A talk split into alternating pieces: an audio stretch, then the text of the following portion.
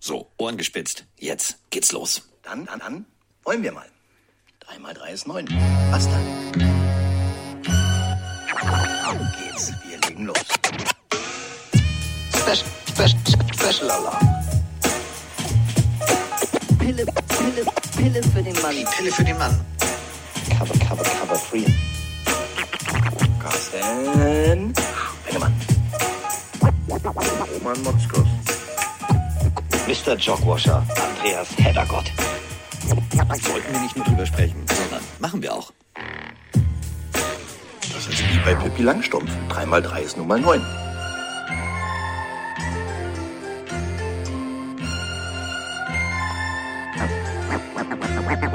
Mal drei ist neun, wie die, wie die, wie. Und zwei ist elf. Nee, was? Doch, nee. Doch, hast du. Ja, hat er. Ha, hat er. Hat er. Auf jeden Fall hat er. Also Mathe kann er. Und äh, Football kann er. Und äh, Fremdgehen kann er auch. Schon wieder am Wochenende. Wieder mit einem neuen Experten. Diesmal nicht mit Martin Pfanner, sondern diesmal äh, mit jemand ganz anderem. Aber immer noch bei The Zone und immer noch mit dem Topspiel. Und das bedeutet Zeit, sich mit den drei Topspielen auseinanderzusetzen. Und da Andreas Heddergott immer noch in Missouri ist und äh, kleiner Hinweis an alle da draußen, Jogwasher Podcast, einfach mal bei Instagram eine liebevolle Nachricht hinterlassen. Der Mann hat seit zwei Tagen schlimme Migräne. Würde er sich freuen. Dementsprechend machen wir immer noch Cover 2 und Cover 2 können wir und äh, Cover 2 kann ich vor allem mit einem am allerbesten, nämlich mit Roman Motzkus. Und da ist er. Schönen guten Tag. Da hat er wieder gute Laune. Drei Spiele äh, stehen an, also unsere persönlichen drei Topspiele, es stehen natürlich mehr an. Ähm, und natürlich eins, was du äh, erneut, also rein theoretisch, also wo du bist, ist vorne, das muss man ganz deutlich so sagen. Letzte Woche das Topspiel, diese Woche das Topspiel der NFL. Du bist sozusagen Mr. Primetime. Also nicht wie Neon Dion Sanders mit der goldenen Sonnenbrille, aber du bist Primetime. Welches Spiel machst du? Ich darf äh, Miami gegen Buffalo begleiten und habe dann wieder mal das Vergnügen, mit dem Herrn Romo äh, sozusagen im Hintergrund zu arbeiten. Also doppelter Romo. Bei den Amerikanern ist nämlich äh, Jim Nance mit Tony Romo dabei und ich bin mit Julian Engelhardt und mir selbst sozusagen dann beim Spiel der Miami Dolphins gegen die Buffalo Bills. Aber übrigens, ich habe noch gleich mal vorweg eine kleine Statistik, die absolut gut zu Andreas Heddergott, Carsten Spengemann und Roman Motzkus passt. Welche drei Teams sind noch ungeschlagen? Ja, unsere Teams. Deine 49ers, Philadelphia, ja. seine Eagles, meine Dolphins. Hör mal, Ja. als hätten wir das geahnt bei dieser Geschichte mit Cover Free. Das ist doch mal wirklich eine Ansage. Und das mit dem mit den Kopfschmerzen bei Heddergott könnte eventuell auch auf den äh, ausführlichen Besuch von verschiedenen Brauhäusern zu tun haben. Also das muss nicht unbedingt Migräne sein. Ne? Nee, Wollte tatsächlich. So sagen. Er hat irgendwie, also der hatte ja sowieso Rücken und jetzt äh, hat er Aua, hat er Aua. Kann ich aber auch verstehen. Also ähm, ist natürlich auch ein scheiß Schon Knochenjob. wieder weißt- Aua, Aua, Aua im Kopf. Gibt's so einen Malle-Song, den kenne ich auch. Meine Damen und Herren, es sinkt für Sie das, Das Niveau. Niveau. So, bevor wir jetzt äh, Salz auf die Eier anstimmen, apropos Niveau, ähm, wäre jetzt der Zeitpunkt gekommen, wir kümmern uns um das Ei. Also, Das möchte ich von jedem übrigens nochmal live performt hören, ja? Also wirklich. Diesen Du, das- Malle-Song, den du mal das, aufgenommen hast. kö- das können wir, das machen wir in Essen. Nach zwei, drei äh, guten Bieren der Essener Braumanufaktur. Icke ist ja nicht so weit weg, den habe ich auch eingeladen. Mal gucken, ob er kommt. Also äh, Matthias heißt ja im wirklichen Leben. Äh, Das kann, das kann spaßig werden. Das Oh kann, ja. oh Gott, oh Gott, oh Gott, oh Gott. Essen wird brennen. ähm, ja, Hashtag läuft bei uns. Schon mal eine klare Ansage. Essen wird brennen. Also, äh, Die immer noch ersten zehn Minuten des Podcasts und wir sind schon durch. ja, wir sind schon, das Niveau ist schon weg. ähm, ähm, bum, bum, bum, ähm, was wollte ich jetzt sagen? Achso, Tickets für Essen gibt's natürlich noch. Äh, findet ihr unter GFL Bowl. Und ähm, äh, wir sind da. Und wir werden da sehr viel Spaß haben. Wir werden vor allem, glaube ich, sehr viel Spaß mit euch haben, denn wir machen vorher Power Party, also draußen auf der Bühne, Event-Programm. Äh, wir stehen natürlich Rede und Antwort, äh, Fotos können wir machen, quatschen können wir. Und vielleicht pff, kommt ihr auch einfach schneller auf die Bühne, als ihr denkt. Das kann bei Spengemann und Motzkus immer mal passieren. So, apropos auf die Bühne. Welches Spiel möchtest du denn als erstes auf die große Bühne heben?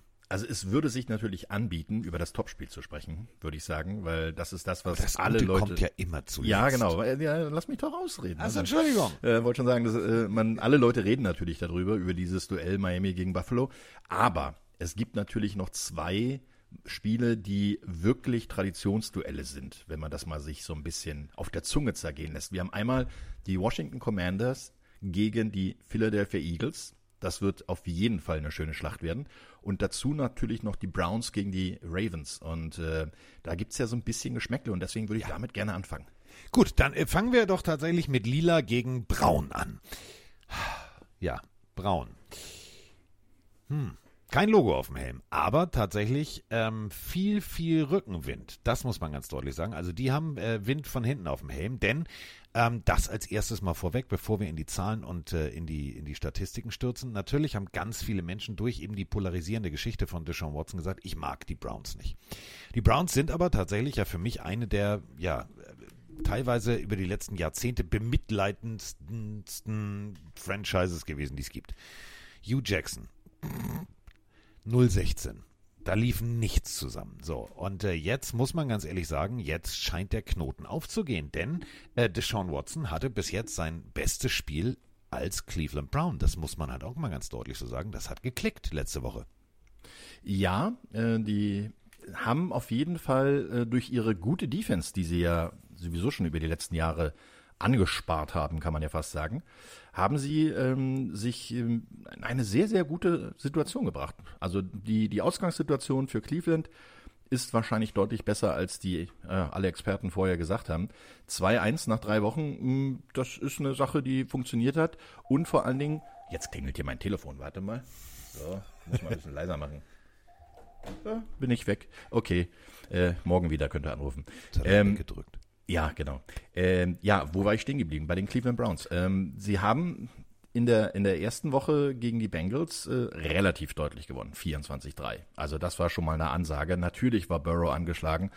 Aber gegen Pittsburgh gab es dann im Divisionsduell eine knappe Niederlage mit vier Punkten, 26-22 verloren. Aber letzte Woche gegen Tennessee 27-3. Also wenn sie gewinnen, kassieren sie nur drei Punkte. Das ist mal eine gute Ansage.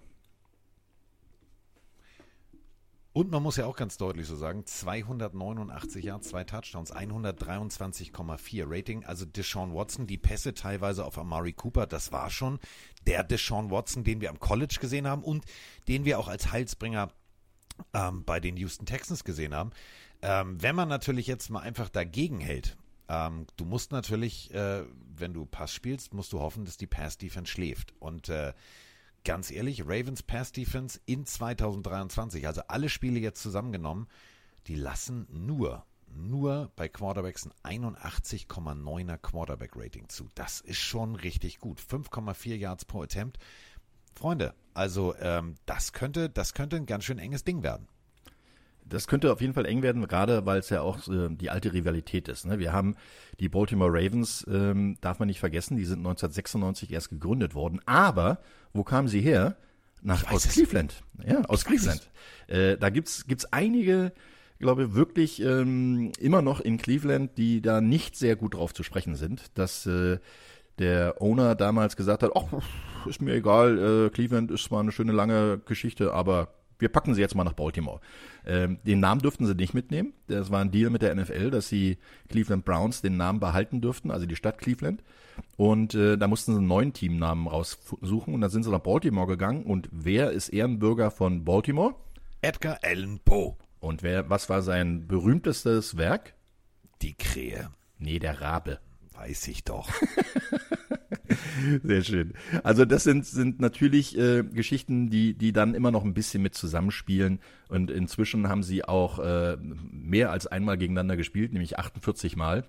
Und das Home-Team hat jeweils die letzten vier Spiele gewonnen. Und wenn wir äh, einfach jetzt mal gucken, ähm, du spielst, also stell mir vor, ähm, die Baltimore Ravens würden auch in der Throwback-Uniform spielen, so wie die Tennessee Titans als Houston Oilers, dann würden die irgendwann mal als Cleveland Browns auflaufen. Das werden die natürlich nicht machen. Aber jetzt laufen also die Cleveland Browns ähm, ja mit einem äh, Ersatz Running Back, den sie eigentlich ja schon kennen. Also äh, verletzungsbedingt die schlimme Knieverletzung äh, führte dazu, dass Kareem Hunt zurückgekommen ist. Der war natürlich in der letzten Woche noch nicht so im Playbook, noch nicht so im Blocking-Schema. Also haben wir sich gesagt, komm, dann lassen wir Deshaun Watson mal werfen. Haben wir schon drüber gesprochen, hat extrem gut funktioniert. Jetzt haben wir allerdings bei der Ravens Passverteidigung letzte Woche äh, den Cornerback mit der 21 Stevens, da solltet ihr mal drauf achten, der hat gegen die Colts einfach mal einen richtig guten Tag erwischt. Und genau so, ja, wenn der wirklich genauso loslegt, ähm, dann wird das extrem schwer. Denn wir haben hier eigentlich, wenn wir ehrlich sind, äh, ein einköpfiges Monster. Amari Cooper ist für die tiefen Dinger zuständig und alles andere läuft bei den äh, Browns eher so, ich sag mal so im Bereich sieben bis zehn Yards ab. So, wenn du jetzt den rausnimmst, ja, dann hast du äh, vorne natürlich die Möglichkeit, okay, tief werfen heißt, du brauchst etwas länger Zeit. Und äh, wenn du schon hier jetzt mit Kultur und Edgar Allan Poe um die Ecke kommst, sag ich nur Rocky Horror Picture Show. Ballroom Blitz ist hier das Stichwort. Also, wenn die Ravens letzte Woche eins gezeigt haben, ist, dass sie extrem fies blitzen können. Über 51,4% Blitzrate. Ähm, ich würde mich an Deshaun Watson Stelle nicht so sicher fühlen. Nee, darf man wirklich nicht sein, weil äh, Baltimore ist ähm, auf Grunde schon auf ihre Defense aufgebaut. Ne? Also sie haben ihre größten Erfolge mit einer sehr, sehr guten Defense gearbeitet und was man nicht vergessen darf, äh, Cleveland äh, gibt auch gerne mal den Ball her. Die sind nach drei Spielen bisher mit minus fünf in der Turnover Differential. Äh, da kann es natürlich auch gefährlich werden. Also alleine äh, sind zwei Interceptions ähm, auf Seiten von äh, Deshaun Watson. Dagegen stehen vier Touchdowns. Also das ist jetzt keine, keine Statistik, die dich umwirft. Und äh, die 63,7 Prozent, die er im Passing hat, ist jetzt auch nicht wahnsinnig. Und das ist genau der Punkt, den du angesprochen hast. Wenn er trifft, dann trifft er Mary Cooper. Aber das war's dann auch schon. Und Jerome Ford, eigentlich der nominelle Backup äh, von Nick Chubb, äh, hat okay gespielt, sage ich mal. Kareem Hunt hat sein erstes äh, Spiel wieder gemacht. Der muss natürlich erstmal ein bisschen den Rost wieder abschütteln. Ähm, aber ganz klar, das Steckenpferd der Cleveland Browns äh, muss über die Defense gehen, weil da haben sie sogar nochmal aufgepolstert, weil Cedarius Smith, einer der besten ähm, Pass-Rusher der letzten Jahre, äh, erst bei Green Bay, dann in Minnesota und jetzt äh, ist er dann auch wieder da. Der hat auch schon in Baltimore gespielt. Der hat also eine Vergangenheit. Die ersten vier Saisons seiner Karriere von 2015 bis 2018 war er in Baltimore. Und das ist sein erstes Spiel gegen Baltimore. Da wird er natürlich besonders äh, motiviert sein. Und wenn ihr äh, tatsächlich euch nochmal die Highlights angucken wollt in der Vorbereitung auf das Spiel, äh, Ravens gegen Colts, spult einfach mal vor bis zu dem Moment, wo Stevens, der Cornerback, äh, wirklich in eine perfekte Cover, also besser kannst du nicht verteidigen. Gardner Minshew den Ball an der Außenlinie perfekt platziert, der kommt so runter, dass eigentlich nur sein Receiver eine echte Chance hat und was passiert? Stevens ist genau im richtigen Winkel da, die Hand ist da und das nicht einmal, zweimal, sondern mehrfach im Spiel. Und du hast es gerade gesagt, Passwash wurde aufgepolstert bis zum geht nicht mehr, aber wer hatte letzte Woche 3-6? Hm, der Safety, Kyle Hamilton. Und das zeigt einfach mal, wenn Baltimore blitzt, dann kommt da aber wirklich das kreative Paket. Dann kommt der Safety durch die Mitte, der Cornerback von außen, der Safety geht auf die Cornerback-Position. Das sieht teilweise sehr, sehr facettenreich aus. Und ähm, ich glaube tatsächlich, damit kannst du einen Deshaun Watson überraschen. Ähm, kannst du auf jeden Fall, weil du kannst dir eins sicher sein bei Baltimore, du kriegst in die Fresse, du weißt bloß noch nicht woher. Und äh, das ist genau die, diese Variantenreichheit oder dieses Variable, ähm, aus welchem Paket man blitzt. Also man zieht dann gerne mal äh, den Safety nach vorne oder die Cornerbacks, aber gerade aus der Slot-Position, wenn sie der Inside-Corner sind, dann äh, gibt man da auch mal die Möglichkeit, Vollgas zu geben. Das sind natürlich Varianten, die im ersten Schema nicht gleich erkennbar sind. Weil ähm, da muss der Running Back aufpassen, dass äh, er sieht, dass es erkennt, dass es ein Blitz ist. Andersrum ist natürlich die Möglichkeit, wenn da der Blitz herkommt, ist da natürlich auch die Hot Route. Das heißt also, wo der Blitz herkommt, wird jemand frei, weil da muss jemand anders erst die, die Coverage übernehmen. Und dann einen kurzen Pass über den Blitz hinaus oder, oder an der Seite vorbei, dann könnte das gefährlich werden. Dann hat man viele kurze Pässe, die natürlich auch so ein Spiel durchaus beeinflussen können, weil du damit natürlich auch Ball Control halten kannst. Und du hast es gerade gesagt, egal ob jetzt Patrick Queen, Rockon Smith und, und, und, und, und, also defensivtechnisch ist das ein extrem rundes Paket. Wenn wir uns die Secondary der Ravens angucken, dann müssen wir natürlich nicht nur über Amari Cooper sprechen, also 90 plus in Back-to-Back-Spielen, das ist schon mal atemberaubend. Donovans Peoples Jones nur 49 Yards, aber, und das ist eben genau das Ding, auch äh, wie Elijah Moore, der wirklich letzte Woche neun Catches bei neun Targets hatte, das waren alles so, ich will jetzt nicht schon wieder Musik oder irgendwie Kultur reinbringen, aber Staying Alive, das waren so diese, diese berühmten Catches, die das Ding am Leben hielten. Ähm, wenn du die jetzt rein theoretisch gut hinten coverst, und das können die, dann musst du laufen. Und da sind wir dann wiederum beim Punkt, wie fit ist ein Kareem Hunt? Klar, ausgesetzt, trotzdem sich fit gehalten. Kann der schon das ganze Spiel gehen? Ist der ein Three-Down-Back? Ich bin sehr gespannt. Ähm, er war es in den letzten Jahren nicht, das muss man ja wirklich sagen. Er war ja quasi das Two-Headed Monster mit äh, Nick Chubb zusammen und da war das Laufspiel wirklich eine, eine Bank. Also das ging äh, wirklich sehr, sehr gut. Was natürlich ein, ein Plus sein kann, äh, dass die ähm, Defense der Baltimore Ravens ein bisschen angeschlagen ist. Ne? Sie haben äh, im Backfield äh, einiges an Ausfällen. Also Marlon Humphrey hat schon drei, drei, Spiele verpasst, Marcus Williams hat zwei Spiele verpasst, der Safety. Äh, das könnte ein bisschen dazu führen, dass da noch äh, ja Ungereimtheiten sozusagen dabei sind. Das könnte man ausnutzen. Aber im Grunde genommen, und wenn man sich die, die Browns die letzten Jahre angeguckt hat, dann ist das schon so, dass sie die letzten Jahre immer über den Lauf gekommen sind. Und da wird natürlich ein ganz, ganz großer Fokus äh, darauf sein, wie Kareem Hunt jetzt schon wieder drin ist. Ist er wieder voll auf dem Playbook von Kevin Stefanski, dem Head Coach?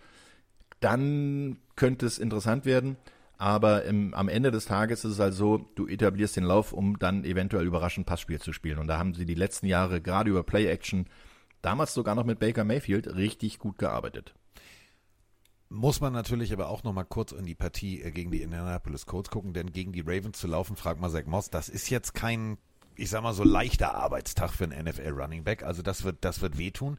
Ähm, dann muss man, wenn man über die, über die Browns spricht, natürlich auch über die Browns Defense im Verhältnis zur Ravens Offense sprechen. Wenn wir Lamar Jackson sehen, dann sehen wir den Top Rusher des Teams und auch den Werfer des Teams. Also das Schweizer Taschenmesser. Letzte Woche tatsächlich der beste Läufer seines Teams mit 14 Läufen, 101 Yards. Das Ganze gegen Miles Garrett und Co. Ich weiß nicht, ob das der richtige Gameplan ist. Ja, da, da kommen wir auch wieder auf das Thema Verletzung zu sprechen, ne? dass man äh, da angeschlagen ist. Äh, Gus Edwards ist in der vergangenen Woche mit einer Gehirnerschütterung ähm, aus dem Spiel genommen worden. Weiß man noch nicht, ob er dieses Wochenende schon wieder spielt. Ich glaube eher nicht. Ähm, wird wahrscheinlich noch im Concussion-Protokoll sein. Wir erinnern uns daran, äh, hat äh, J.K. Dobbins im ersten Spiel gleich mal ähm, eine Achillessehnenverletzung wieder bekommen. Äh, das ist wirklich äh, dramatisch. Und äh, Edwards war äh, mit 29 Läufen und 145 Yards bisher der beste Läufer. Äh, das ist also schon äh, ne, ne, ja, ein Hinweis dafür, dass gerade Lamar Jackson eine Menge lauf, laufen muss wahrscheinlich. Aber, und jetzt kommt das Thema, Lamar Jackson ist einer, wenn er läuft, dann läuft er sehr gefährlich. Äh, nicht nur für die gegnerische Defense, sondern auch für sich, weil wir haben das immer schon wieder mal gemacht. Die letzten zwei Jahre hat äh, Lamar Jackson die Saison nicht zu Ende gespielt. Also er hat eine äh, Injury History und das könnte in einer Defense, gegen äh, der ihr gegenübersteht, wo halt ein Miles Garrett, ein Cedarius Smith, ein Okbo Okworonko dabei ist, Alex Wright, das sind alles Leute, die können tackeln und gerade äh, Smith und auch Miles Garrett, ja, die haben ihren großen Fokus im Pass Rush aber sie können auch gegen den Lauf und vor allen Dingen gegen den laufenden Quarterback arbeiten. Und das ist eben genau der Punkt. Wenn wir mal ganz kurz gucken, ähm, wir haben, also wir haben eine Browns Defense rund um Miles Garrett, die es geschafft haben, ein Team, was vielleicht den besten Running Back seiner Zeit hat, nämlich äh, Derrick Henry, einfach bei 20 Yards zu halten. 1,8 Yards im Schnitt. Das ist so, als wenn Derrick Henry gar nicht teilnimmt da muss man wirklich sagen, okay, pass auf, wir können Lamar Jackson nicht laufen lassen. Das funktioniert nicht gegen dieses Team. Der wird natürlich warten, bis irgendwo eine Lane aufgeht, aber darauf zu hoffen, ist so ungefähr, als wenn wir beide einen Euro-Jackpot-Zettel ausfüllen und sagen, oh, wir gewinnen garantiert. Hm, ja, da hast du recht. Ähm, der einzige Vorteil von Baltimore ist natürlich, dass sie ähm, mit Lamar Jackson jemanden haben, der es gewohnt ist, zu werfen und zu laufen. Ne? Er ist der Quarterback mit den meisten Spielen mit 200 plus Passing Yards und 100 Entschuldigung, 100 plus äh, Rushing Yards. Das hat er nicht nur einmal gemacht, letzte Woche, das hat er in seiner Karriere schon achtmal gemacht und ist damit der Quarterback mit den meisten Spielen in dieser Kombination. Nummer zwei gibt es insgesamt drei Leute, die haben es jeweils nur dreimal gemacht. Josh Allen, Cam Newton und Russell Wilson. Also da sieht man mal, dass der Junge das gewohnt ist, dass er natürlich auch den ein oder anderen Tackle wegstecken kann. Aber wenn der falsche Tackle zur falschen Zeit kommt, huh, dann kann es wieder eng werden. Tackle ist ein schönes Stichwort. Äh, Ronnie Staley, der Tackle, der gegen, und das ist jetzt kein Nasebohrer, sondern auch einer der besten seines Fachs, der gegen Miles Garrett arbeiten müsste, letzte Woche pa verletzungsbedingt pausiert, kommt jetzt zurück. Der hat es mit Miles Garrett zu tun, der 3,56, drei Tackles verlost, fünf Quarterback-Hits. 4,56. Das ist Nummer drei. Letzte Woche. Ja, aber insgesamt ist er Nummer drei der Liga. Also ja, ja, aber letzte, also letzte ja. Woche alleine. 3,5, Ja. drei Tackles Loss, 5 Quarterback-Hits und das Ganze nur letzte Woche gegen äh, die äh, Bord, äh, gegen die Tennessee Titans. Das ist schon, das wird eine Aufgabe zu sein, also von der Verletzungspause zurückzukommen und dann gleich einen der besten Pass-Rusher überhaupt gegen sich zu haben. Ich bin gespannt. Ja, das ist vor allen Dingen eine Knieverletzung. äh, Das heißt, Knie für einen Tackle wird extrem wichtig sein, weil ähm, du hast ja die gesamte Belastung dann auf dem Bein. Gerade wenn du im Pass Rush bist, äh, also in dem Pass Protection gegen den Pass Rusher, einen der besten der Liga, wenn nicht sogar der beste über die letzten Jahre. Ähm, da kann man ja nur Nick Bosa noch dazu sagen und äh, TJ Watt, ähm, die die letzten Jahre genauso dominant gespielt haben. Dann hast du eine Wahnsinnsbelastung auf dem Knie. Wir können hoffen für Baltimore, dass das Knie hält und dass Ronnie Stan Stanley, einer der besten Tackles der, der Liga, muss man wirklich so sagen, auch wirklich hundertprozentig fit ist. Äh, apropos hundertprozentig fit, äh, wir warten natürlich alle sehnsüchtig auf einen fitten Auftritt von OBJ, auch letzte Woche nicht dabei. Das würde natürlich Mark Andrews, der nur 35 Yards hatte, und der Rookie Zay Flowers mit 10 Targets äh, bei 8 Receptions auch 45 Yards, das würde natürlich das Ganze facettenreicher machen, oder? Definitiv. Also Odell Beckham Jr. ist ähm, bisher noch nicht die Verstärkung, die sie sich gehofft haben, spielerisch, wahrscheinlich im Lockerroom schon. Gerade ähm, wenn da ein paar neuere oder jüngere Receiver sind, gerade Zay Flowers als Rookie. Er hat letzte Woche gezeigt, dass er wirklich was schaffen kann, dass er anspielbar ist. Aber seine acht Catches für 48 Yards in der vergangenen Woche ist schon, wo ich sage, na ja, alles so ein bisschen klein-klein. Ne? Also das ist nicht so wirklich Wahnsinn. Insgesamt hat er aber schon 21 Catches, also die, die Anzahl ist super. Ähm, dann hat man halt noch einen, einen Nelson Aguilar, äh, der äh, ja inzwischen auch ein Journeyman, Journeyman ist, also von Philadelphia über New England, jetzt dann auch wieder ähm, bei den Ravens.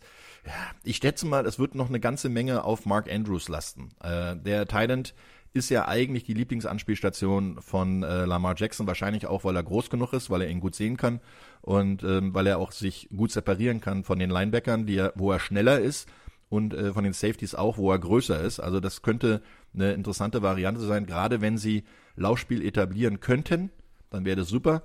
Ähm, sie haben ja noch Melvin Gordon, der hat letzte Woche immerhin 32 Laufyards und 23 Receiving Yards gemacht und hatte das im ersten Spiel. Also das war seine erste Variante. Melvin Gordon haben sie nachverpflichtet, weil äh, ja J.K. Dobbins ja ausgefallen ist.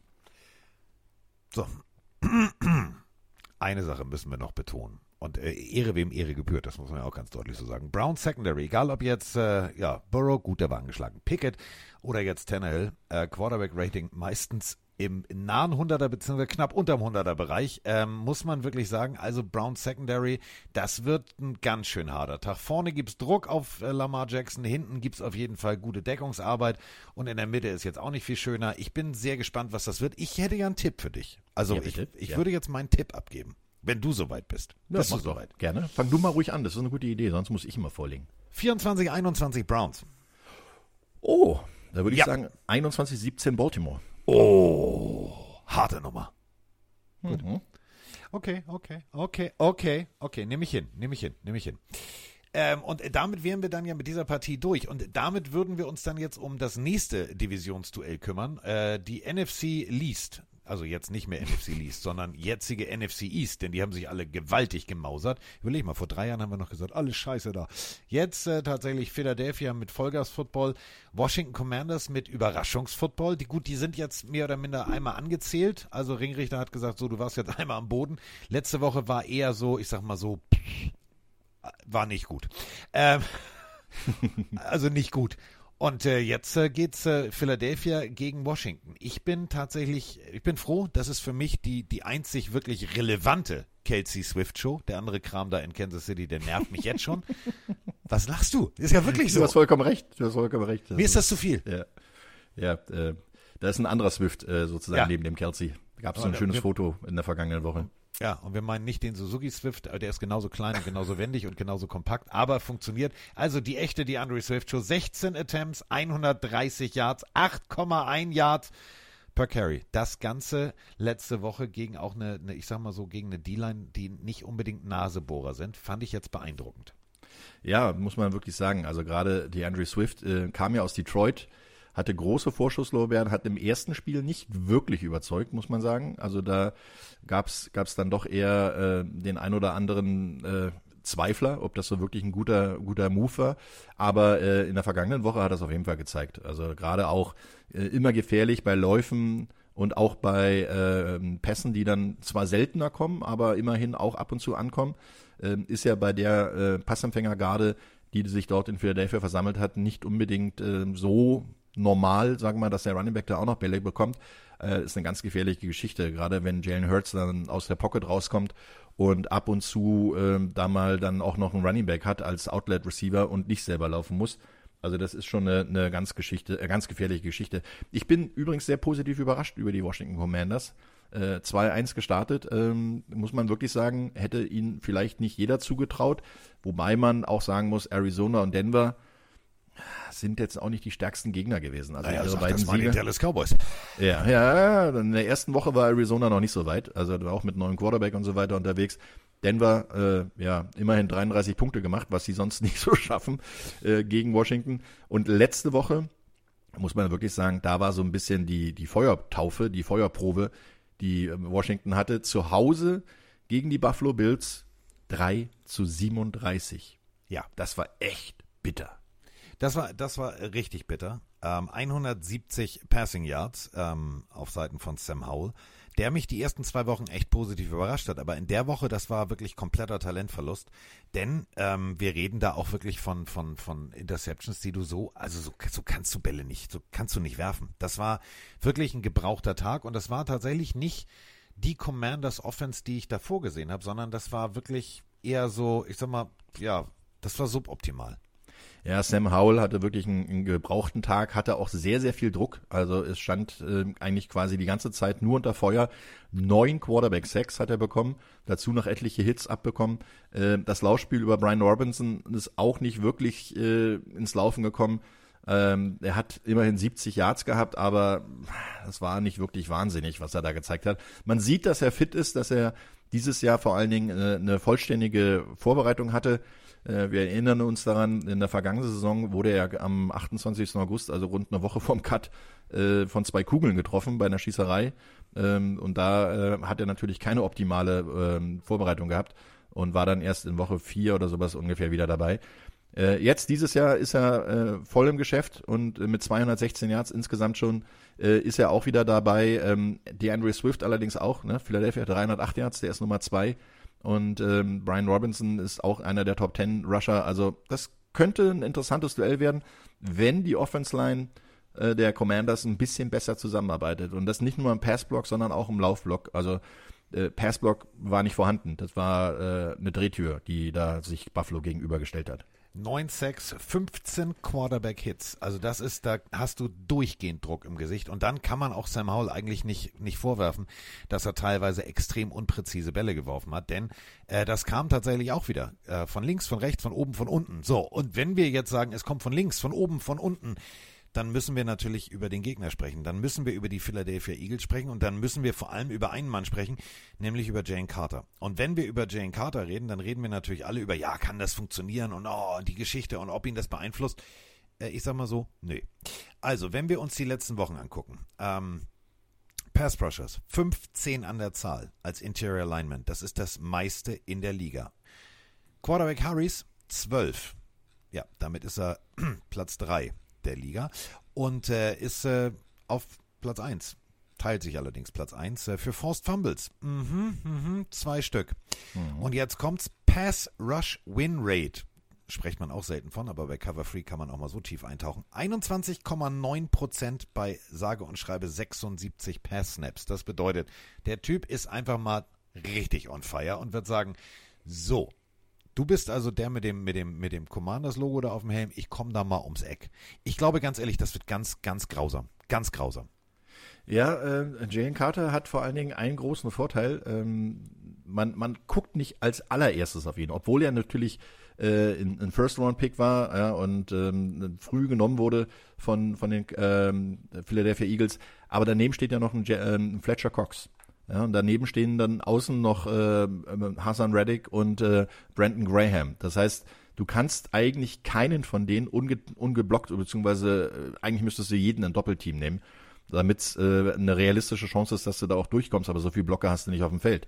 Und ähm, deswegen kann man wirklich nur sagen, äh, die Varianten, die Jalen Carter da jetzt in, in die Defense Line gebracht hat, beim ersten Spiel hat es noch nicht so funktioniert. Da war er noch nicht so drin und hat äh, nicht wirklich viel gezeigt. Gegen New England war er relativ, relativ äh, ruhig und hatte gerade mal einen Tackle und äh, einen Sack. Ja, das war dann auch ein gleichen Sack, also das war okay.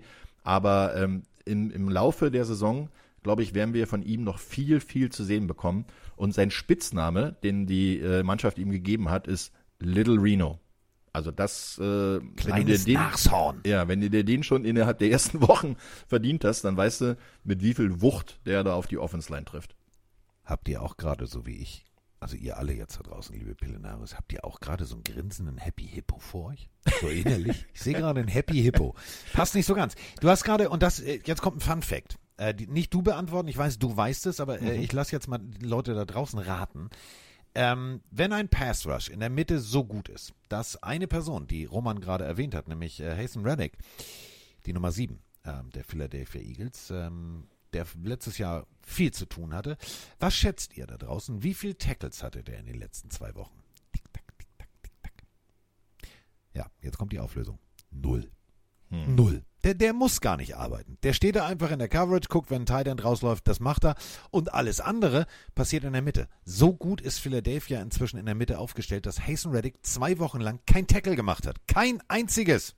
Ja, und äh, dazu kommt dann noch, dass äh, ein wirklich sehr hochgelobter Nolan Smith, seiner Zeichens Linebacker und auch in der ersten Runde an Position 23 gedraftet von den Eagles, ungefähr wie viel Tackles hat?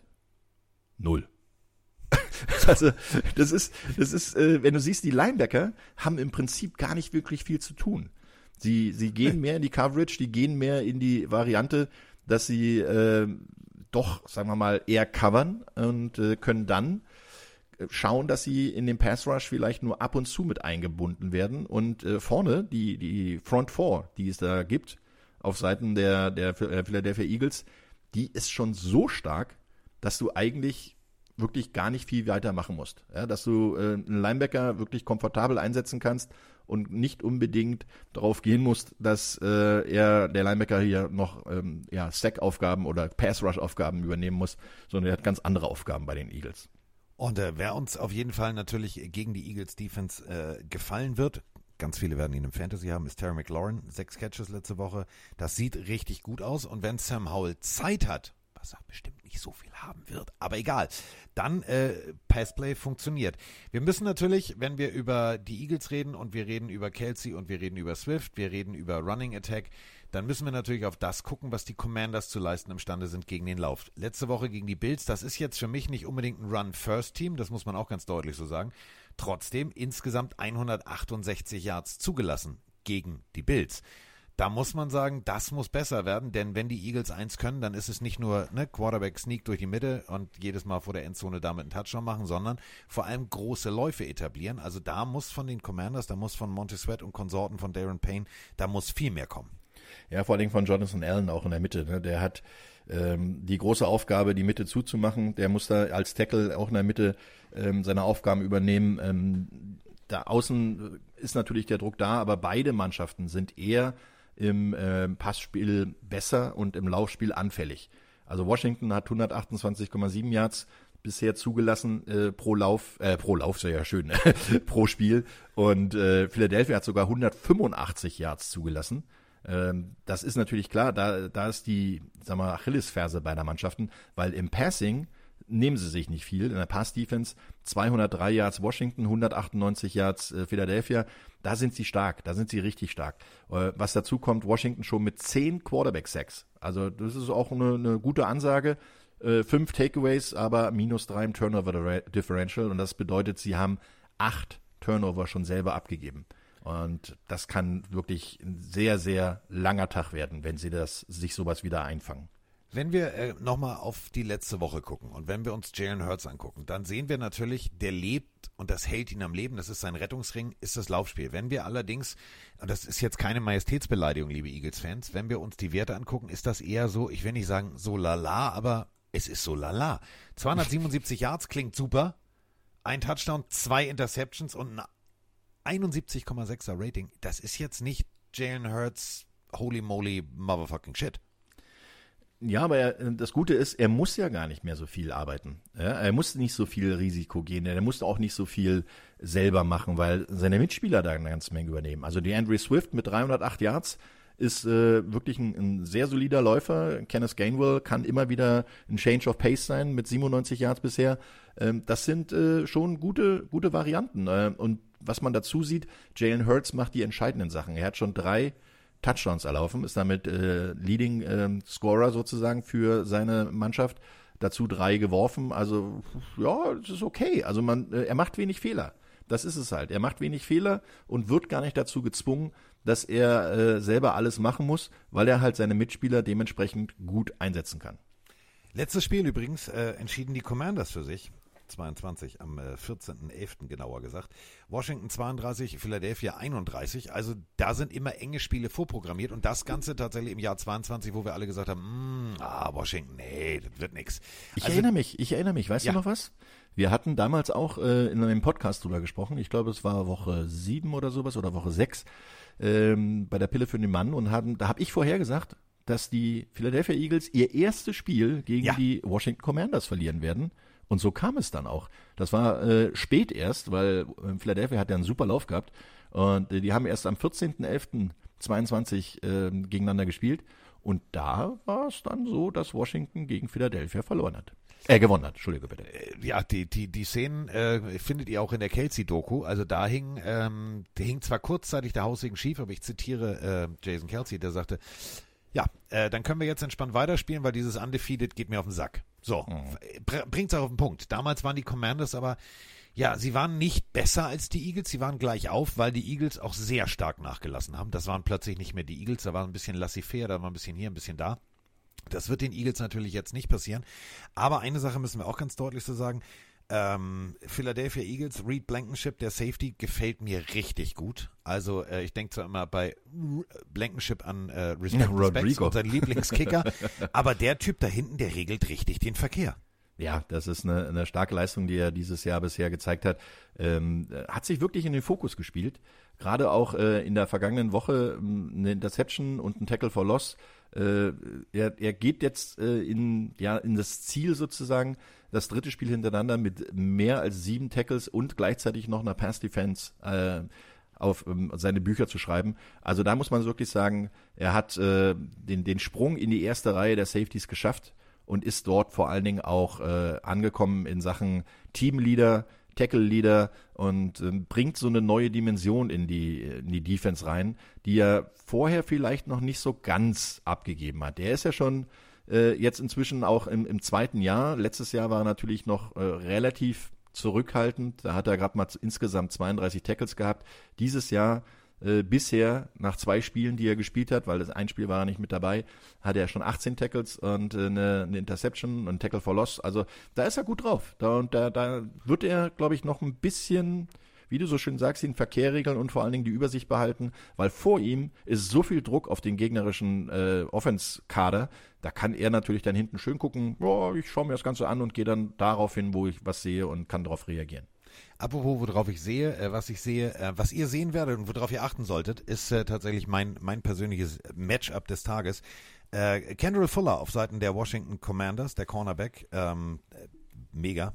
Pass, drei Pass Deflections, äh, Interception, bla bla bla bla bla. Also der ist richtig heiß und der wird es natürlich zu tun bekommen als Top Corner mit äh, AJ Brown. Neun Catches, 131 Yards. Also das ist das Matchup, wo ich sage, da solltet ihr drauf gucken. Ich bin gespannt, wie du jetzt tippst. Ich habe eben vorgelegt, jetzt bist du dran. Ja, ja um, um übrigens auf AJ Brown zu kommen, der ist äh, wirklich heiß, weil der hat noch keinen einzigen Touch angefangen. Der, der hat zwar schon, schon insgesamt 20 Catches, aber der wird auf jeden Fall diese Woche sagen, so, jetzt brauche ich auch mal den Ball in der Endzone. Ja, ähm, ich soll tippen. Okay, äh, ich würde sagen, aufgrund der Situation, dass wir in Philadelphia spielen, dass Philadelphia den deutlich besseren Start hatte und auch Washington eher ein leichteres äh, Startsprogramm, äh, Startprogramm, gehe ich mal schon davon aus, dass Philadelphia das Ding locker mit plus sieben gewinnt. Äh, wahrscheinlich sogar ein bisschen mehr. Also ich, ich gehe da mal so ein 24, 14. Ja, bin ich, bin ich tatsächlich, bin ich tatsächlich bei dir. Wir, war, wir beide waren ja in Philadelphia, da, da durften wir ja äh, hin, um das Spiel zu kommentieren. Und wenn man ganz ehrlich ist, alter Falter, in der Bude, ich, ich, ich höre ich hör jetzt schon den Philly Sports Guy. Krawall und Remi Demi. Äh, ich glaube auch tatsächlich so ein, so ein 24-13 oder so, so, so ein ganz abitwatsches Ergebnis. Aber äh, ich glaube schon die Eagles sehr deutlich. Und damit gewinnen die Commanders. Das ist immer so. Das ist immer so. Habe ich, letzt, hab ich, hab ich letztes Jahr auch gesagt. Ja, Eagles haben Lauf, aber sind nur die Commanders. Mhm, mhm, mhm. Sam Howell schläft auf dem Superman-Heft. Äh, Reed Blankenship hat plötzlich einen Talentverlust und guckt immer zu, wie andere die Bälle fangen. Nee, komm, sagen wir ernst jetzt. Ähm, rein theoretisch sind wir Realisten und sagen beide Eagles. So. Ja, ich sehe noch nicht mal, dass Sam Howell das Ding zu Ende spielt.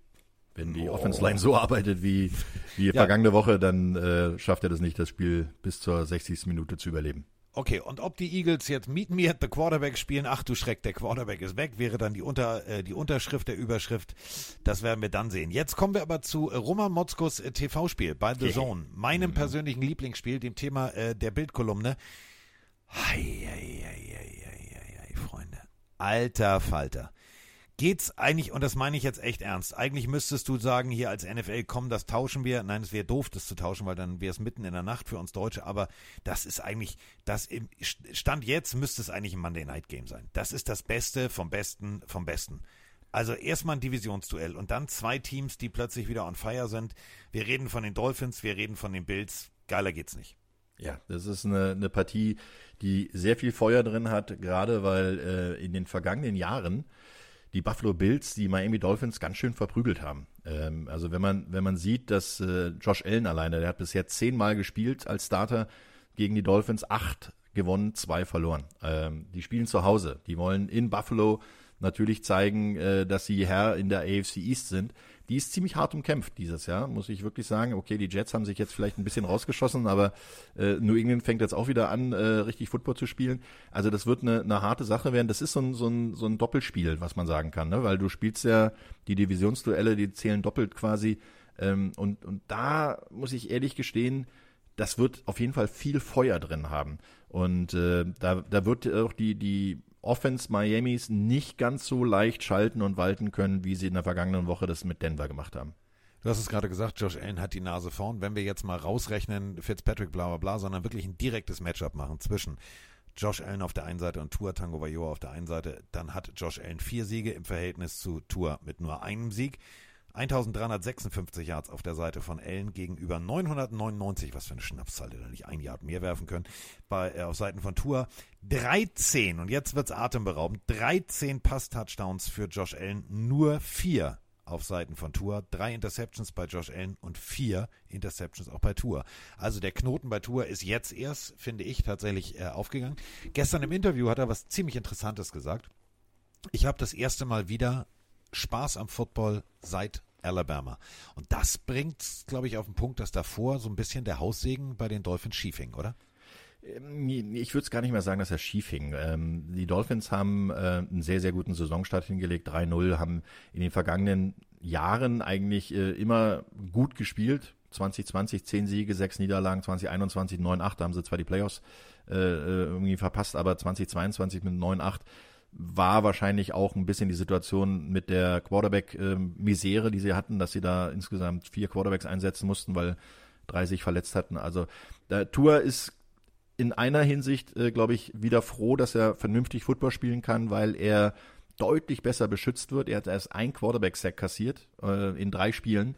Ähm, das ist natürlich eine, eine Sache, da gibt's dir auch äh, deutlich mehr Selbstbewusstsein und vor allen Dingen bist, glaubst du auch, dass deine Offense Line nicht beschützen kann. Jetzt kommt aber die Nummer zwei in Sachen Quarterback Sacks ähm, der Liga bisher nach drei Spielen mit Buffalo die zwölf Quarterback-Sacks schon hatten, also erzielt haben. Äh, das sind natürlich schon andere Dimensionen, die du da aufpacken musst. Und ähm, ich muss noch eins ganz kurz äh, zu Josh Allen sagen. Ich habe es ja eben schon gesagt, zehn Spiele, acht, zwei Siege. Ähm, der ist, glaube ich, so ein bisschen die persönliche Nemesis der Miami Dolphins weil ähm, das Kryptonit sozusagen. Wenn also seit er in der Liga ist, seit 2018, hat er 27 Touchdowns gegen Miami geworfen und ist damit der Quarterback, der gegen ein Quarter, äh, ein Team die meisten Touchdowns seit 2018 geworfen hat. Also wenn ein Quarterback gegen ein Team dauernd spielt, klar, Divisionsduelle, aber dabei 27 Touchdowns und vier hat er noch dazu selber auf dem Boden erzielt. Also insgesamt 31 Touchdowns. Das ist eine Ansage, weil gerade gegen Miami habe ich das Gefühl, wenn der, äh, wenn Josh Allen Türkis sieht, dann dreht er durch. Ich bin weiß. So, ähm. Aber mit Türkis drin. weiß ich doch. Nein, aber es ist tatsächlich, also Josh Allen kommt zurück von so einem, ich will nicht sagen Slump, aber von so einem, von so einem nicht Josh, also der war ja wirklich nicht Josh Allen, das muss man Der ja ganz Start deutlich so sagen. Der Start war, mhm. war also völliger Fehlstart. Das war so Jürgen Hingsen-Style. Also raus im Startblock, aber viel zu früh und Einmal da, viel zu früh gekommen, ja. Genau, da stimmte überhaupt nichts. Ähm, letzte Woche, das sah wirklich wieder aus, teilweise, und das möchte ich jetzt ganz, ganz deutlich sagen, teilweise ähm, nach Josh Allen. Auch hier wieder versucht, diese tiefe Bombe zu werfen, die unbedingt, unbedingt da ankommen soll. Aber, wenn wir ehrlich sind, ähm, das ist manchmal, manchmal Brechstangen-Football, oder?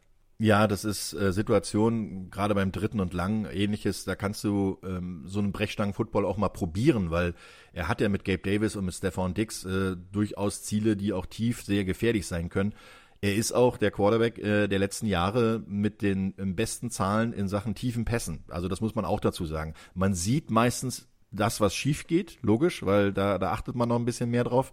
Ähm, wenn du jetzt beim dritten und lang äh, einen langen Pass probierst und du gibst den Schuss für einen Receiver, äh, vielleicht in die Endzone zu kommen, dann ist das auch so ähnlich wie ein Punt. Also ob du nur jetzt 45 Yards wirfst äh, und der wird intercepted oder der, äh, du puntest im nächsten Versuch, dann, äh, weil du ja, du willst ja nicht, bei Josh Allen willst du ja nicht nur fünf Yards machen oder sowas. Der will ja immer den First Down erzielen.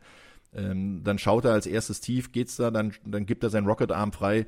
Der hat ja, übrigens, der hat einen, einen Wurfarm. Äh, sein Mitspieler äh, Gabe Davis hat gesagt, der kann 83 Yards durch die Luft werfen.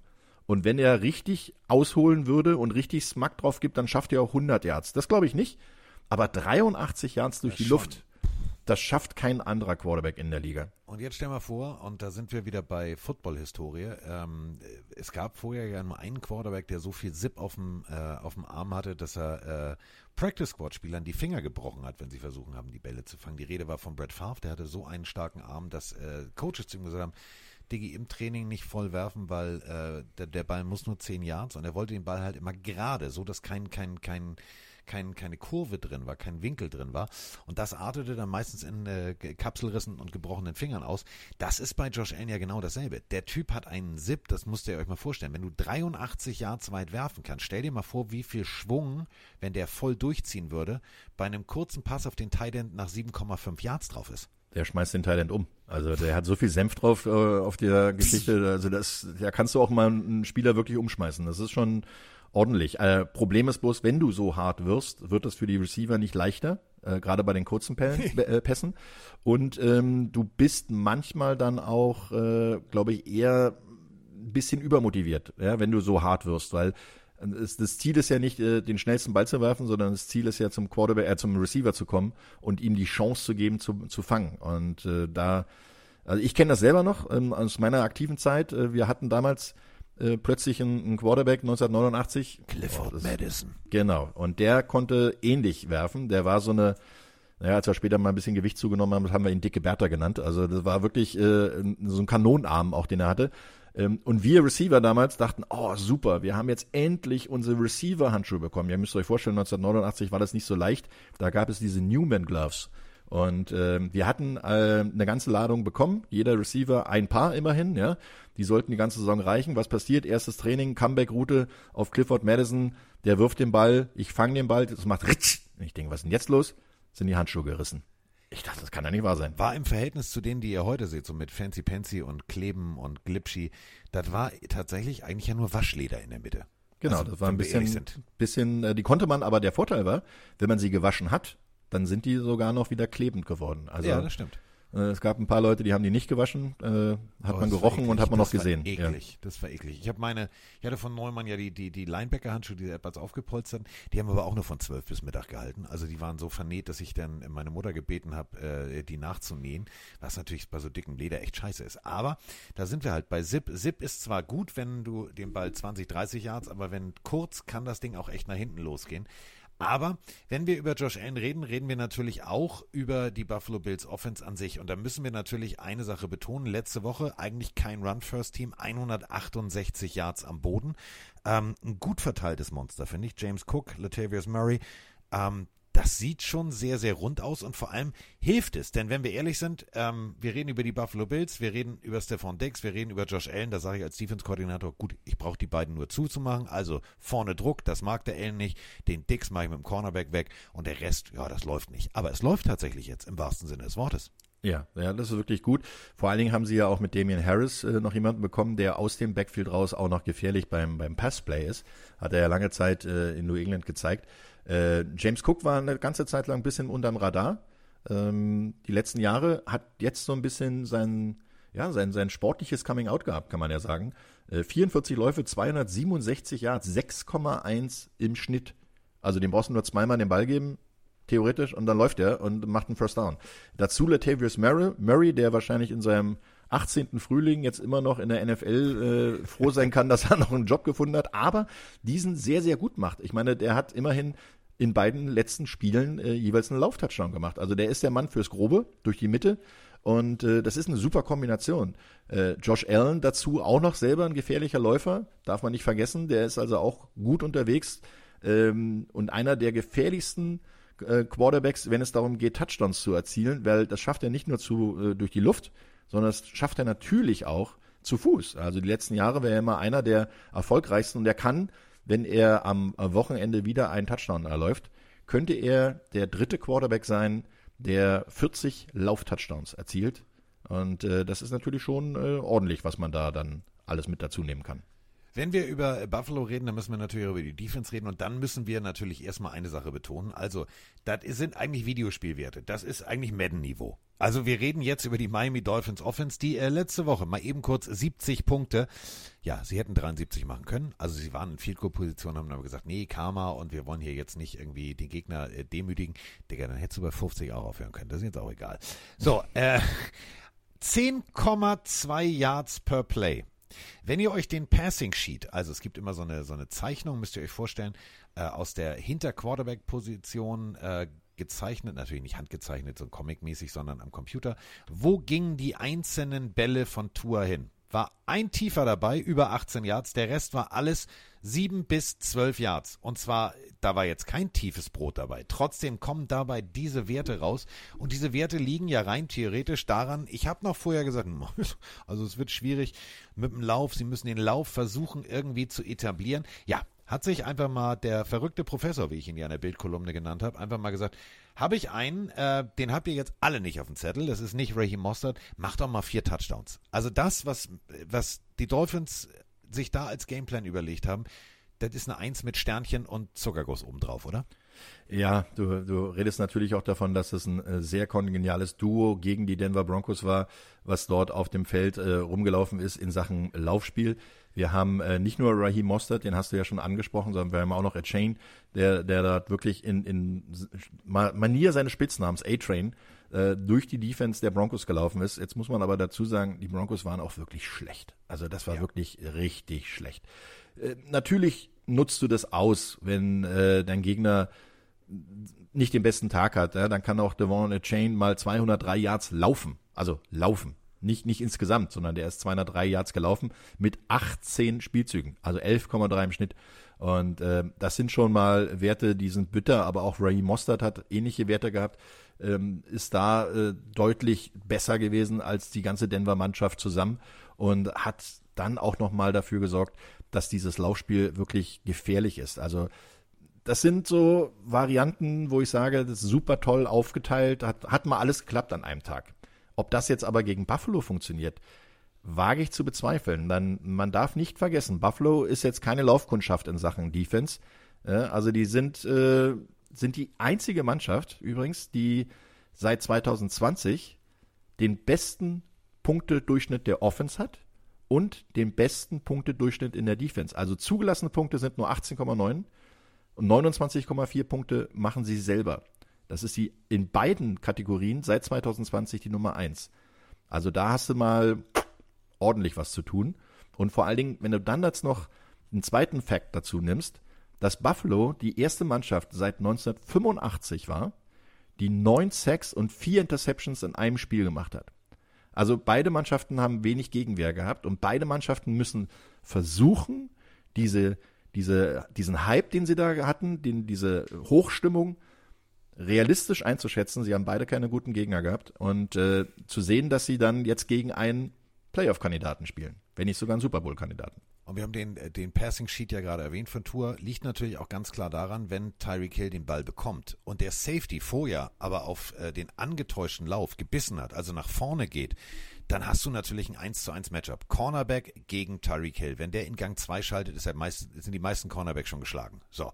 Dadurch war natürlich genau das eben möglich. Du hast, du, du wusstest nicht, von wo du es kriegst, aber du kriegst es. Das war so ungefähr, als wenn Roman und ich zu Mike Tyson wie bei Hangover sagen, ich glaube, du hast es nicht mehr drauf. Das knallt. Mhm. Es war völlig klar, dass es knallt. Und da war einfach auch nichts mehr dagegen anzusetzen. Wenn du allerdings, und da müssen wir jetzt mal eben wieder kurz Bill Belichick und seine Patriots Defense loben, ähm, die haben tatsächlich Tyreek Hill komplett aus dem Spiel genommen. Also da gab es mal fünf von neun Pässe, äh, Pässe für 40 Yards. Und wenn einer das auch kann, dann ist es eben Buffalo's äh, Cornerback White mit der Nummer 23.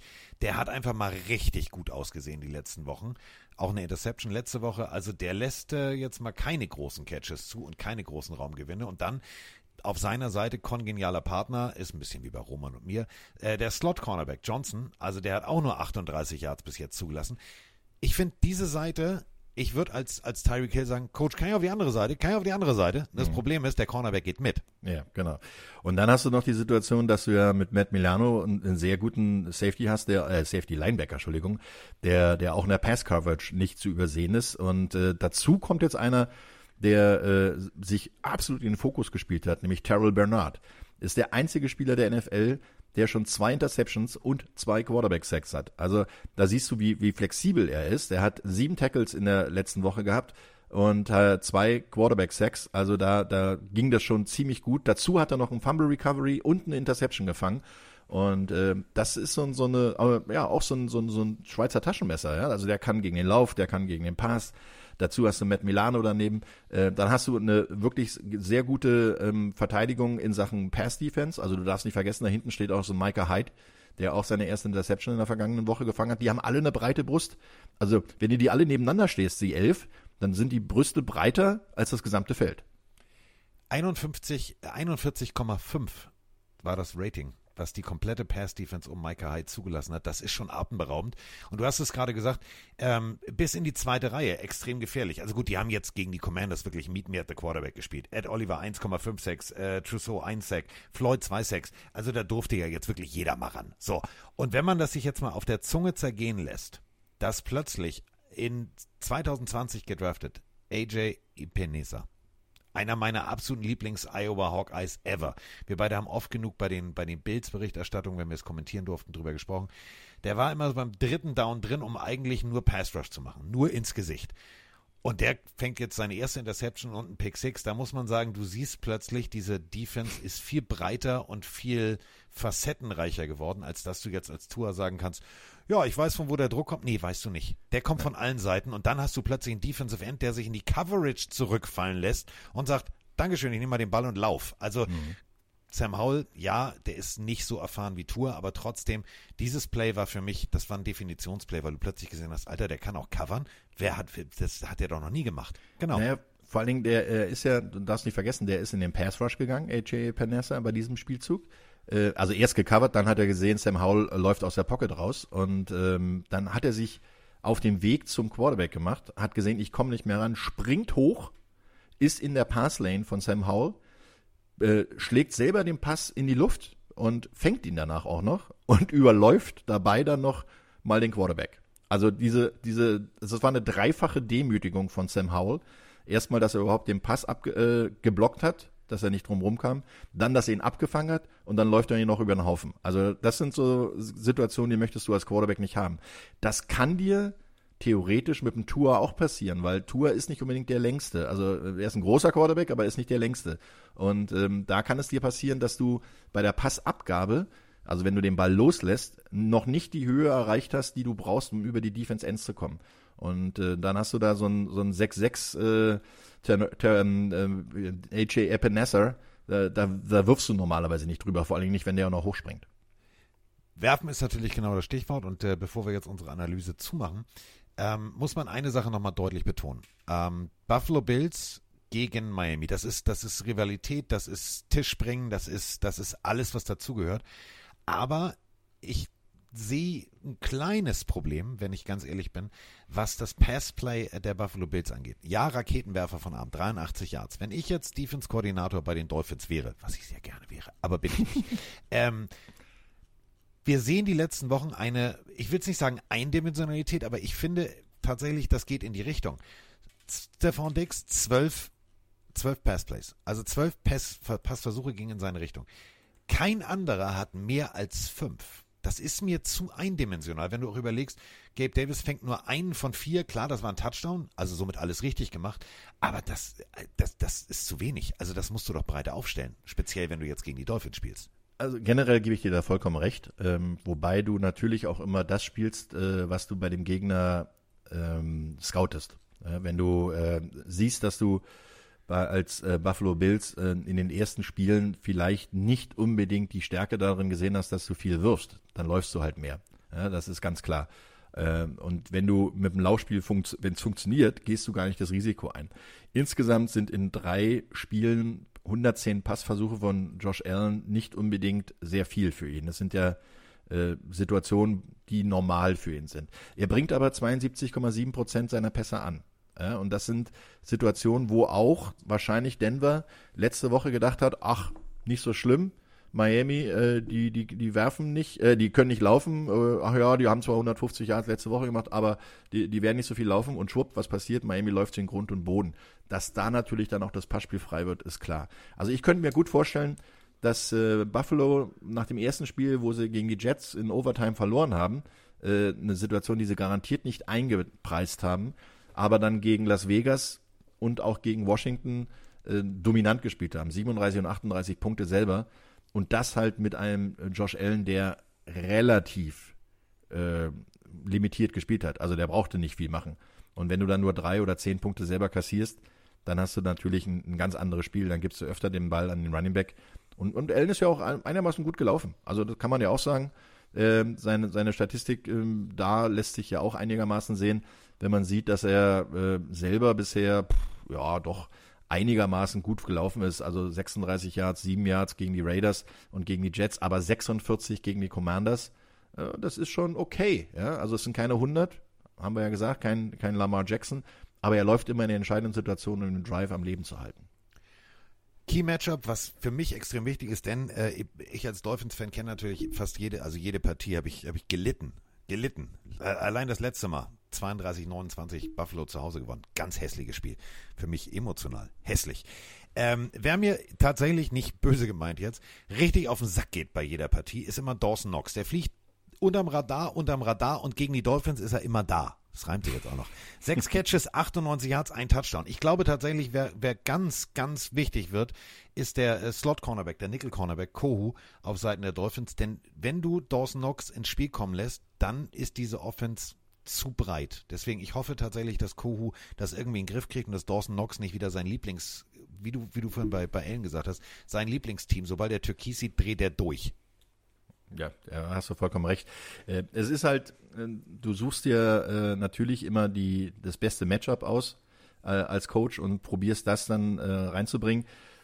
Dawson Knox kann ein richtig guter Faktor, Faktor werden, weil er gerade zu Hause äh, in den letzten Wochen eigentlich immer einen Touchdown erzielt hat. Also das ist sehr dominant, was er da äh, auf die aufs Spielfeld gebracht hat und deshalb kann es durchaus sein, dass er dieses Zünglein an der Waage wird und ähm, ich glaube, wir können zum Tippen kommen. Also ich bin so langsam durch mit meinen ganzen hätte, wenn und aber. Hätte, wenn und aber. Ja.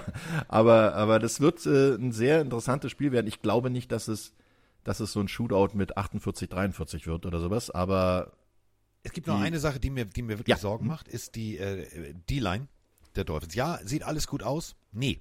Äh, wenn du mir überlegst, Allen gegen die Commanders, und das ist jetzt eine richtig gute D-Line, 0 Sex bei 35 Dropbacks. Mhm, mhm, mhm. Und die Dolphins gegen die Broncos, das war jetzt, nee, wir alle haben es äh, in der letzten äh, Pille für den Mann Folge gehört, schon sehr frustriert damit, das ist alles Fuck hier und Shit und ich will endlich mal gewinnen. Frustrierte O-Liner und trotzdem nur ein Sex. Das ist jetzt zu wenig. Also gegen Josh Allen musst du da vorne mehr generieren.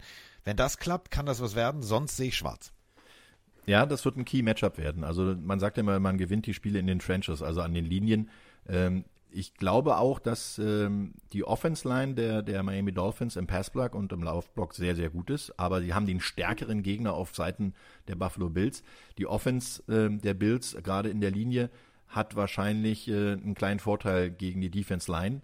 Natürlich, wenn jetzt noch ein Bradley Chubb und ein Andrew von Ginkel als Linebacker-Position mit reinkommen und wenn dann viel mehr, mehr Druck ausgeübt wird. Aber das große Problem, äh, was ich sehe, dass der äh, Vic Fangio äh, eher ein Typ ist als Defense-Koordinator, der wenig blitzen lässt. Also der, der weniger mit Blitz spielt, sondern eher mit ähm, einer, einer immer zwei ho hohen Safety-Variante, wo man nicht gleich sieht, ist es eine Cover 2, ist es eine Cover 3, wird die rotiert und so weiter. Äh, und er relativ wenig Druck ausüben lässt. Die letzten Jahre hat Miami ich glaube 45 Prozent aller Spielzüge geblitzt und hat eine Man-Coverage dazu gehabt und da wurden sie geburnt. Da wurden sie richtig geburnt. Aber dieses Jahr ist es so, durch äh, Fangio hat er deutlich mehr Stabilität in die Offense gebracht, äh, in die Defense gebracht und hat vor allen Dingen ähm, dafür sorgen können, dass es, mh, sagen wir mal, unausrechenbarer wird. Aber die Defense Line ist im Moment wahrscheinlich noch der Punkt, wo der größte Hebel angesetzt werden kann. So, damit müssen wir beiden tippen. Ich tipp's, also aus Prinzip schon mal nicht. Aus Prinzip setze ich nicht auf die Buffalo Bills, obwohl äh, ja, Emma war ja Bills-Fan, weißt du ja das Bild noch damals, Bills Mafia. Aber ähm, das zählt an diesem Tag nicht. Das zählt nicht. Ähm, Dolphins, knapp, knapp. So ein, so ein wirkliches, wirklich, ich glaube wirklich so ein, so ein ganz hässliches, so 32-29 Rematch, nur diesmal andersrum. Ja, kann ich natürlich jetzt nicht so bestätigen. Ähm, alleine schon aus Prinzip äh, würde ich sagen, Buffalo spielt zu Hause. Ja, Buffalo spielt zu Hause, Josh Allen ist heiß, äh, er will da was reißen und auch seine Mitspieler sind äh, gut drauf. Und die Defense wird natürlich nach der Leistung gegen die Commanders äh, da anknüpfen wollen äh, und wollen eine Menge Druck machen. Und ich glaube auch, dass es nicht bei einem Quarterback-Sack bisher für Tua bleibt. Deswegen 27-21 für Buffalo. Habe ich nicht gehört. Habt ihr auch alle nicht gehört. Ist egal. Ist egal. Ähm, wie immer hast du natürlich die letzten Worte äh, nutz die Weise, mach nochmal darauf aufmerksam, dass du natürlich bei The Zone tätig bist, an diesem Wochenende bei eben diesem Spiel und vielleicht auch noch andere Dinge, man weiß es nicht, GFL Bowl, dass man da Tickets kaufen kann. Du kannst jetzt sagen, was du willst. Du kannst auch Melly sagen, dass du dich auf die freust. Man weiß es nicht. Sag, was du möchtest. Ich weiß, dass es gleich was zu essen gibt. Das ist schon mal sehr gut, äh, weil ähm, ich habe nämlich Diät gemacht übrigens, wer es noch nicht gewusst hat und äh, habe inzwischen schon über sechs Kilo verloren und das werdet ihr dann wahrscheinlich auch live in Person sehen, wenn wir uns am 14. Oktober beim GFL Bowl sehen können. Vielleicht auch am 13. schon in Essen äh, in der einen oder anderen Bar unterwegs. Äh, Gibt da Karaoke? Ich weiß es gar nicht genau. Können wir vielleicht nochmal gucken. Und ähm, ja, äh, dadurch äh, freue ich mich natürlich, mit euch allen zusammen äh, dann diesen GFL Bowl zu feiern. Vorher feiere ich erstmal dieses Spiel, was am kommenden Sonntag ist, 19 Uhr auf The Zone könnt ihr äh, Julian Engelhardt und mich äh, dann äh, ja, genießen, könnt ihr dieses Spiel genießen.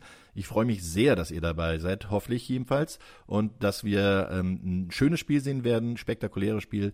Und ich freue mich auch darauf, dann nächste Woche einen weinenden Carsten Spengemann bei Cover 3 zu begrüßen. So, Ohren gespitzt. Jetzt geht's los. Dann, dann, dann wollen wir mal. Drei mal drei ist neun.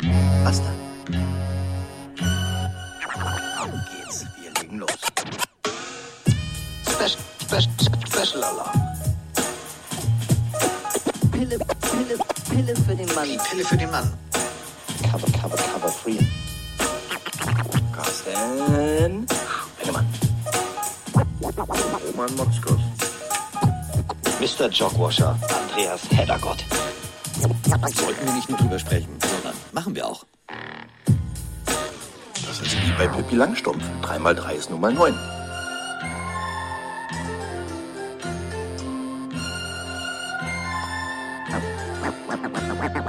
Mal drei ist neun, wie die, wie die, wie. Und zwei ist elf. Nee, was? Doch, nee.